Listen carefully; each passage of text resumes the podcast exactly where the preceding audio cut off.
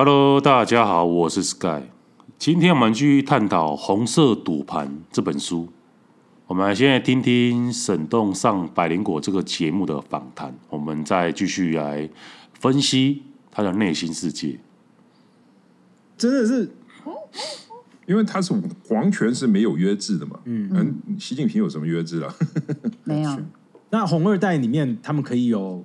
I don't know，可以有 LGBT 的人在红二代。对，你有没有认识里面的男同志？LGBT 啊，我倒不认识。但红二代，你这在中国嘛？这每个红，我估计大家都有。这边哦，LGBT 就是指指那个女同性恋者啊，Lesbian，然后 G L G Gay 嘛，然后 L G B B T B 就是 Bi 嘛，就是双性恋者。啊 T 就是跨性别者。他是说他没有认识的。可能在中国哦，这个也是诶不被允许的，所以他们他们不会被，他们也不会显诶显示出来。但是沈总有提到说，倒是有很多人养了很多情妇，十几二十个。但是之所以他们要养这么多情妇的背后原因，是因为当你要控制一个人的话，你是一个官场上的高官。你要找一个人，然后可信赖的人，然后叫他帮你办事情，甚至叫他叫他帮你保管你的钱。你是个高官，你是一个男的，你会找一个男生还是一个女的？一定是找女生嘛。而女生你要怎么控制她呢？当然是跟她发生关系嘛，对不对？因为女生的话，你要得到一个女生的心，就必须先经过她的阴道。这是小说谁啊？张爱玲吗？哎，忘记了。在《色戒》里面，他这本小说里面有提到的一句话：要得到一个女人的心，要先经过她的阴道。就跟世俗上我们讲的不一样，要得到一个男人的心，要先满足他的胃。但是女生是不一样的，所以高官的话，他们也是逼不得已的。要养这么多情妇，就是为了看守他们更多的财富。好，我们继续来听一下。N 个情妇和老婆，对吧？这是另外一回事情。但是，好 LGBT 我倒不认识。所以真的，所以我们之前在新闻上有看到什么，有有人被抓，然后有几百个情妇或小三之类，这这种事情是真、哦、认真真的有可能发生、哦。对啊，最出名的不是那赖小明吗.说他有整个一栋房子，然后把这个女的，他因为他不太女人太多嘛。说这个女的都是编号码的，就一二三四五六七八九十这样子编号码的，然后她 we can't remember the names，right? 所以这些东西都都是真的，不是金黄丝这样子。It's real, it's real. 因为其实在，在在这个系统，其实是就是说难听点，说做直白一点，是一个很变态的系统。嗯，就是说我我就我我之前访问也有人问我，就是说你这一段时间，就是说你在这个经历里面，什么是最难受的？我最难受的经历是，其实是呃。放弃自我，就是说为什么？就什么意思呢？就是说，呃，你是你是那个权力的拥有者吧？嗯，其实我们这里所有的人都想跟你接近，嗯，所有人都想成为你最紧密的合作伙伴。对，那我怎么可在竞争中胜出？然后，然后成为你的合作伙伴？就 what they actually do and what we actually do，是就人家说拍马屁，拍马屁是太 low 了。实际上就是说，I I give up myself，就是说我我基本上是来 give up my my identity，I put myself in your shoes，然后就想你在你这个位置，今现在我根据我对你的了解，你会要想你会要想要什么东西，然后在在甚至你没有说出口之前，我先帮你把这件事情给办了，我先把你想要的东西给你拿过来。然后，因为那那那 anybody would be very impressed, right? It's like 我都没开口，你已经把我是把我心里边想做的事情给做了，然后把我想要的东西给拿过来了。对啊，当然就一定会很喜欢你嘛，一定之后要选择合作。说，哎，你你那么对啊，因为这这对啊，但是这个就是对我来说是很痛苦的，就是说，其实你是因为我是香港大嘛，在美国读的书，嗯、就是说你你真的是放弃自我，你要放弃自我，然然后完全的。就说这没有说人和人平等是没有关系的，服侍皇帝的概念啦，这样基本上不是服服侍，你要放弃自我，完全就臣服于对方。要 surrender，total 有 total surrender。surrender，就就没有一个平等的关系，没有任何平等的关系，都不是上下位的关系，是你是 like you you give up yourself，这个这个就是对我来说是非常痛苦。其实这我我很好奇，就是我帮他解释啊，就是 他就是说，一个高官哦，中国一个高官有一千甚至一万一万个人想要跟他建立关系，那为什么他非要选择你啊？送钱已经是最低端的，你要就是放弃自我，你要变成他那个角色，由那个角色去想说他到底心里最想要是什么。他们照他的位阶的话，一定不是想要钱啊，钱对他们而言太容易得到了。可能是他儿子想要出国旅行，那出国去游学，或者是出国读书。想要去美国一个知名的学校，但是他就觉得你就替他先想好，替他先办好，就是要当他肚肚子里面的那一条蛔虫啊，先设身处地的，你放下自我，成为对方那一个人，由他的角度去想，说他想要的是什么，然后你能提前帮他打点好，他就觉得哇靠！你真的是一个办事能力很强，而且懂我的人，跟其他人只会送钱的人完全不同的不同的层级啊，他就会跟你合作了。像你在我们在看历史故事啊，就说靠，为什么皇帝 都会重用一些太监啊，或者是采采妹的大臣啊？为什么这么有能力的人他都不用啊？我们看到的时候就觉得，干怎么皇帝这么笨？啊，这个人这么忠心，这么不是忠是这么忠心，然后这么爱国，然后能力这么强，为什么不用？然后用一些用一些谗臣，用一些太监。你要想说你在皇帝那个角色、那个地位，你是要养一只狮子，哦，还是养一条狗？狮子能力很强，没错啊。但是有一天，他会反噬你啊！但是你养一条狗的话，它只要做好看门就好了，对不对？而且它不会，它会就很忠实的服侍你，忠实的听你的话，不会反噬你。所以，我们有时候在看历史的时候，这不能从第三者的的角度去观看，我们要从皇帝这个角色去看，他养的。他想要的是一条忠心耿耿的狗，而不是一个能力很强的狮子。能力很强是你的事情啊，你能力强到等一下把我取代了掉，就是取代掉怎么办？功高震主嘛，以前皇帝最怕这件事情嘛。同样的，他刚才讲的也是啊，你要揣摩、模想这个高官心里想要的是什么？OK。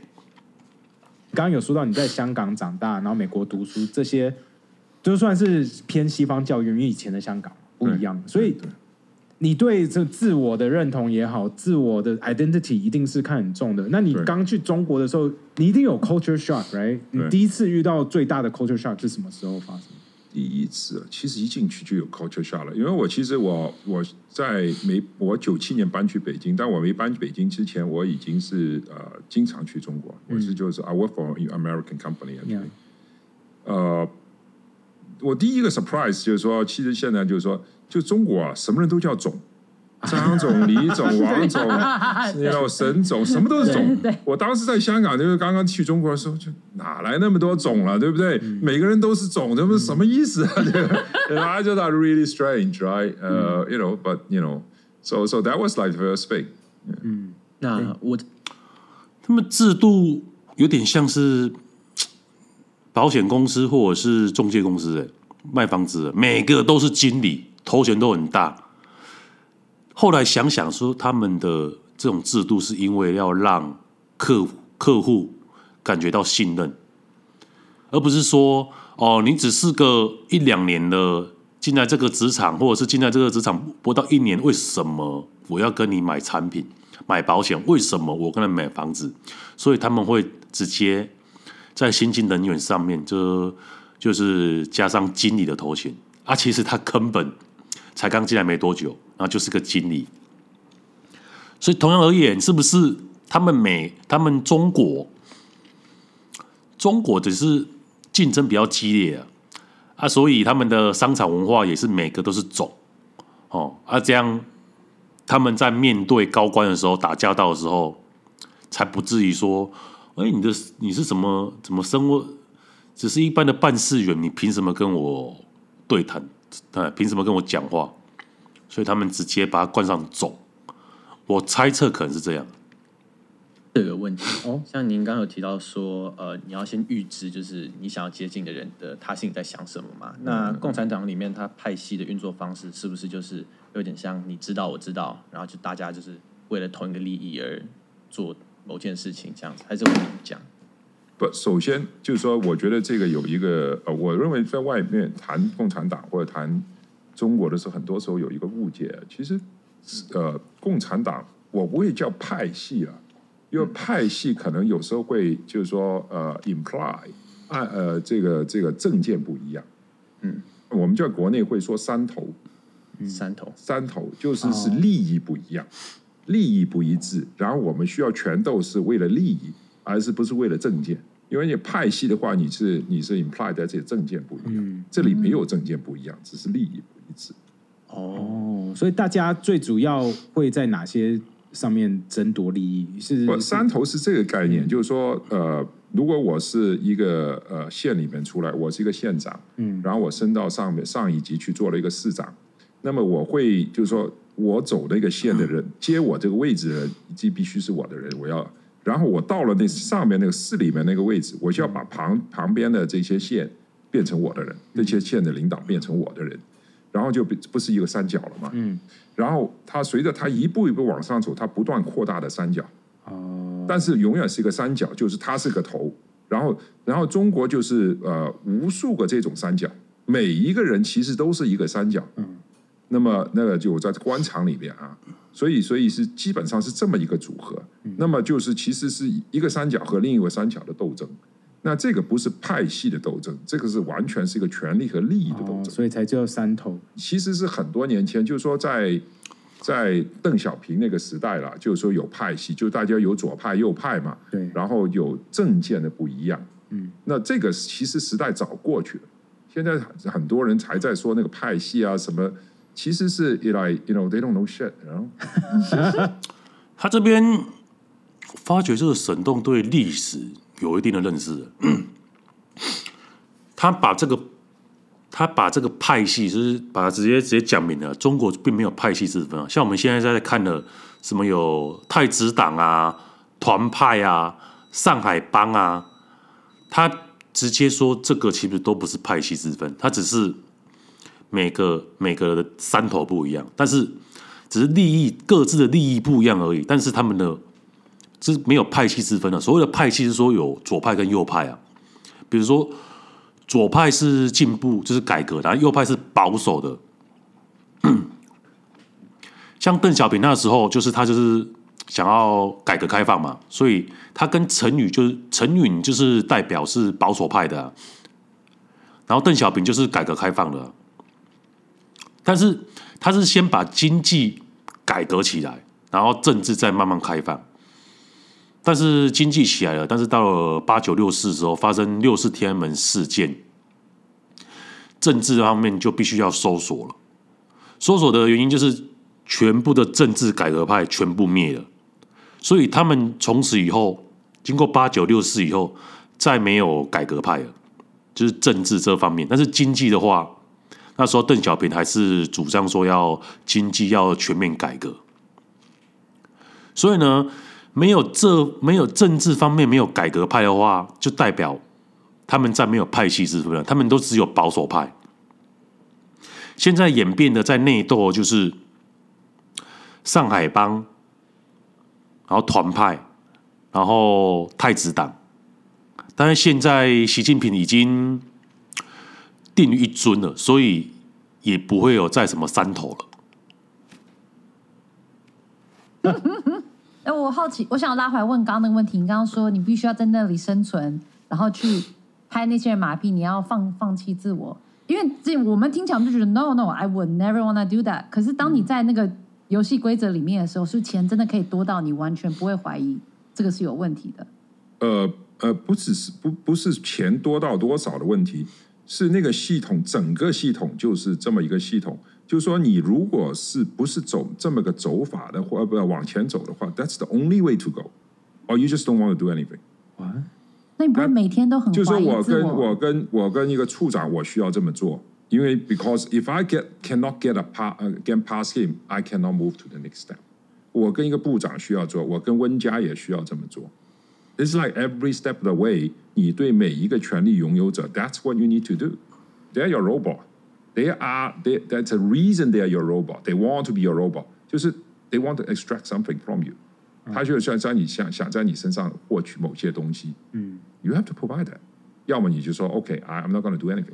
对我我就说就是经常在，就是说大家对中国有一个非常大的误解了。那些听床师啊，那些老头胡说八道。 嗯、就是说这个他老叫老说这个白手套，好像白手套只是在啊、呃、大企业。和大钱在面前才有白手套，其实不是的。我一直在说，我就在马路边上开个报摊，我也需要做白手套啊。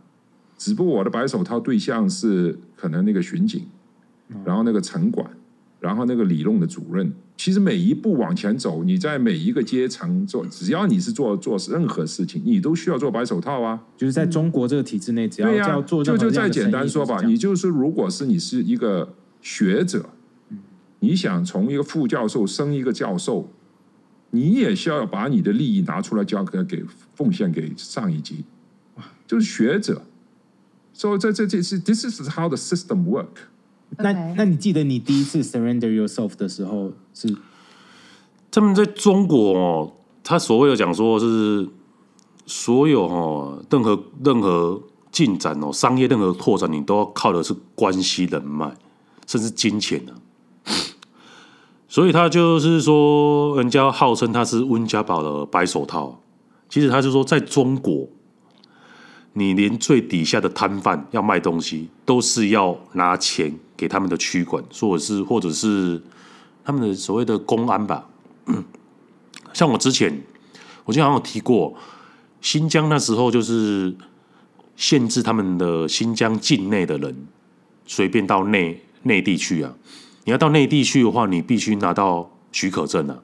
而、啊、这许可证的话，你必须透过关系才能申请啊，不然你要排队排很久啊。那就有一个新疆的女生，她想要去内地治病嘛，因为新疆的医疗都比较落后，她是拿不到那个许可证，她没办法出新疆啊。结果她透过一个朋友，她朋友说可以，但是行情是八千块。八千人民币，等于是新台币四万。这个许可证其实是不用钱的，他们竟然可以搞到说你要透过拿，没关系，那就是付出四万块新台币的代价，跟他拿到这个许可证。你看，就是有多黑暗了。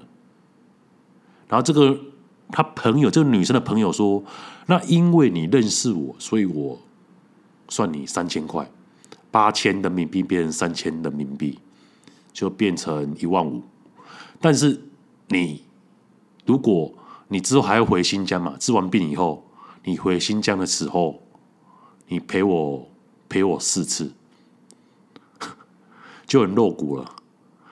不只是要要你的钱，还要你的身体。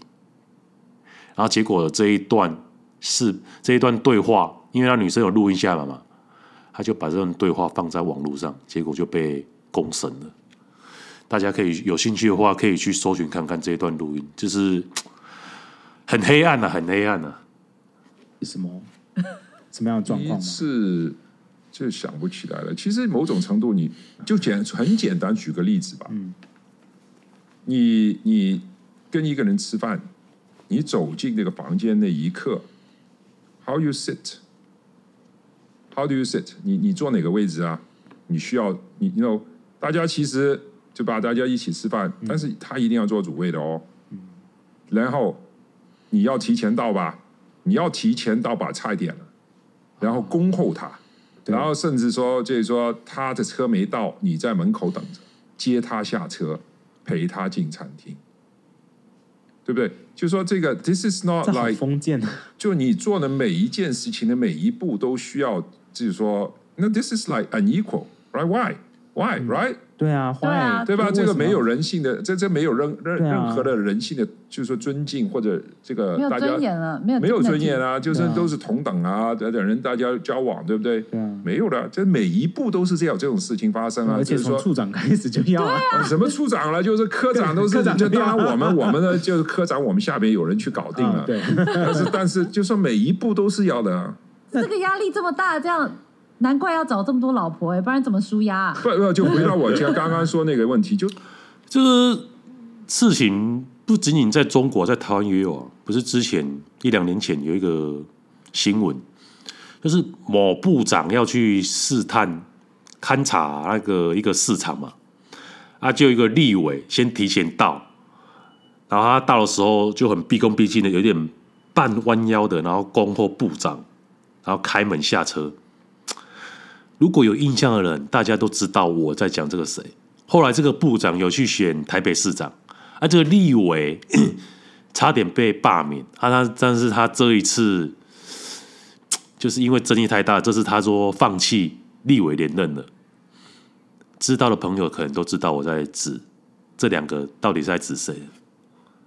说其实在这个很扭曲人性的一个环境下，所以不同的人会找不同的发泄路径。嗯，这也是为什么好像这个啊，怎么老朋友就说，就好像打个比方说吧，在中国经常经常啊，官场里边他把他贪了很多钱，他又不敢放银行，就是他搞了一屋子的钱，嗯，真的是啊，一屋子的钱，但又不敢花哦。因为你花了，就人家知道你，你怎么会有那么钱钱？对啊，你怎么来钱？他可能就真的，这是这是 a real story。他每天上班踩个很破的自行车，然后回家唯一的乐趣就是我去点点这个钱。What? This is real story. This is so not weird. This is not joke. I mean，就说它是一个很整个系统是一个很扭曲人性的系统，嗯所以在这个扭曲人性的系统里，每每每个人其实在找不同的。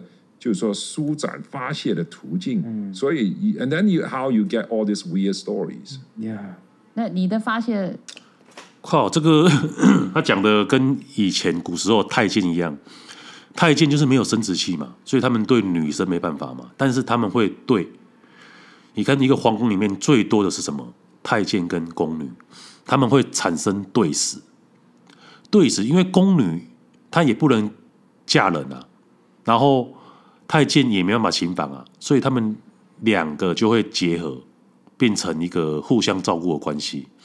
那甚至有一些更变态的太监，都同时纳了很多宫女，然后又用一些很变态的性虐待，因为他没办法用他原始的男生的本性征服女生嘛，征服征服女性嘛，所以他们会用很残忍、很病态的方法去折磨这个宫女。有些宫女甚至因为被这样太监折磨而死掉，因为很多太监。就是受到皇帝的赏识嘛，就位高权重嘛，大家都想巴结他，甚至宫女啊，所以他们是用这种没办法心理的原本的生理的残缺没办法满足，要用心理的变态去满足，就跟他刚刚讲的一样，他就是那些官，他其实他钱也不能乱花，因为他怕乱花的话会变成他将来如果咱们上面的执政。换人了啊，他的靠山换人了啊，他会变成贪污的铁证，所以他们就是心理产生病态的，就是贪污了很多钱，然后他放在家里，然后都不敢花。不，有些新闻说哦，从家里就是贪污，然后家里放了好几亿、好几十亿、好几百亿的现金或金条，都放在家里，就是病态了。那些钱没办法进银行，没办法花掉。放在家里，回家每次哦好累哦，然后虽然做了很多汤脏枉法的事情，然后一回家看到那些钱跟金条，说哇，我的人生满足了，因为这些钱就是他从底端爬上来高位所获得的最后的满足。途径是什么？哎呀，我的 发泄途径，对啊我的发泄途径，我就是啊，我觉得 shopping 是 obviously one of them, right? I own all, I buy all the shit I buy. 然后那呃，you know，喝这这个喝酒其实也是一个发酒途发泄途径嘛，某种程度来说。我好奇你手上的戒指，so cool 哦！我我真的是，对我刚刚也一直看我想说可以问吗因为你刚刚都说 shopping 是你的 发泄途径，我可以问一下，OK，我们来听首歌休息一下。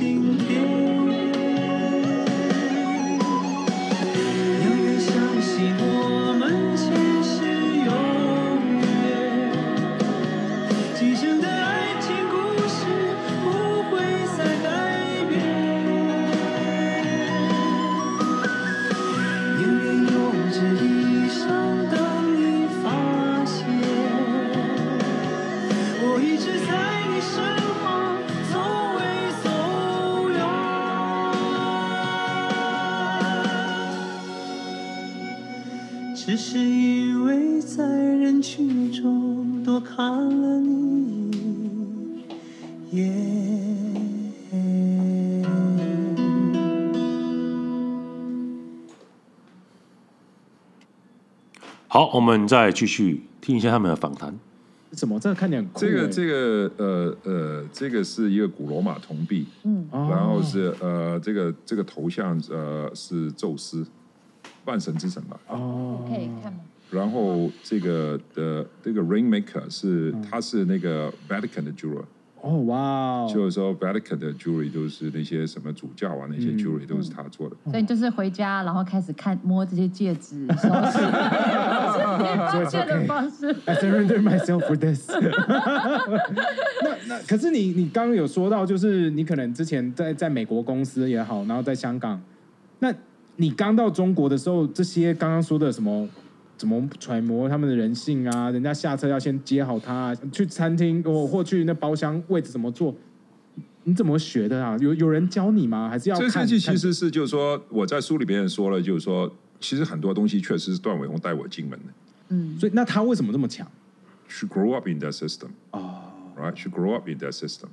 是他他带我的很多东西，其实确实是他带我进门。嗯，他经常说，他说这个对我的呃。这个 lasting impression 就是我第一次见面的时候，我跟他就说是商业谈判嘛，嗯，然后我他说我是翘着脚的，在桌面上能看到我翘着脚，然后这个就是说这个对他的，因为因为我人高嘛，我一翘的话不是就翘得很高嘛，然后然后这个呃这 that's her first impression，just like 这个人 is like wow，you know，就是就是就是其实所以所以在中国，其实我们去一个场合的话，就是说。他需要很多这种不。这里补充一下，段伟宏就是他的前妻啊。哦，第一次他们刚开始认识的时候是一种类似商业伙伴呐。啊，第一次谈判的时候他是翘着脚的，因为我这个沈栋这个人是充满自信的一个男人，所以他跟商业伙伴的时候他是可能翘着脚，他也觉得没什么，跟大当成自己的。但段伟宏是在中国这个政治体系成长的，他觉得你这样这种姿态是没办法打入他们的市场的，没有没办法打入他们中国政治的体制。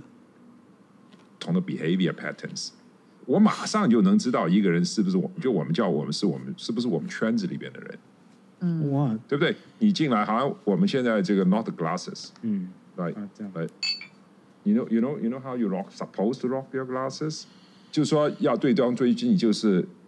你你跟我唠，我要在这里，哦、我要一定要在你下边，在下面，要在下面，然后会发生什么事情呢？就每个就对对方跟你客气，然后呢，他又往下挪，然后呢又往下挪，然后最后放到这样子这样子。哦，会呃会经常会，当然他他对你客气会这样子，就一步步走下去，然后最后走，大家两个平在桌子上来干一干。就举个很简单的一个例子啊，就说这所以在每一步的呃，就一个进就进一个就吃一顿饭嘛。你进来五分钟，我基本上就知道这个人是，就我们知道是不是我们圈子里面的人。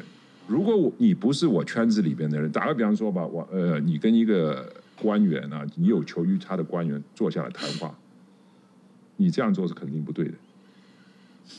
哦，要要在那圈子里面的人会怎么做？还是手要放在大腿上？没有，可是你是官员啊，你是官员吗？对啊，我是官员。你是官员，所以我手可以放大腿上。你要放他大腿上？不是大，不是大腿上放，是是，你只能坐半张凳子啊，你只能坐半个屁股。为什么？就基本上要随时要逃着吗？不知道，我好奇嘛，随时可以站起来就。不不不，是表示你的尊敬，你都不敢整个屁股坐的一个凳子。哦，连官员自己本身也要这样子。不，你跟上级官员你就这样子啊？哦、你看你，你如果去网上看一些视频，他们就是说高官跟下边的人坐在一起，你习近平坐在那，他他就这样坐着，嗯，其他人得坐半个凳子。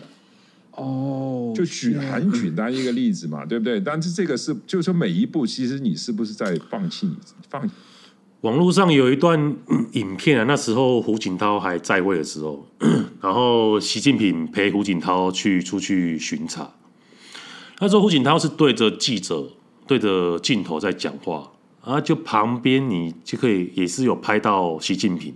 我靠，他那时候也是毕恭毕敬的，然后就是他没有挺胸哦，他是稍微身体往前倾，然后眼眼睛是对着胡锦涛看，然后很他的你可以看到他的眼神是充满崇拜，然后充满聆听长者领教那种姿态。你在对比现在的习近平，我靠！现在习近平是不可一世的跋扈的神情，跟那个影片的习近平完全是判若两人。那为什么呢？因为那时候胡锦涛还在位啊，而习近平为了巴结他，因为他位置还没有稳嘛。对不对？所以他的表现一表现出一种毕恭毕敬的感觉哦，当个忠实的看门狗。糟糕，我现在讲的话，我可能会不会 啊？反正我也不会去中国了。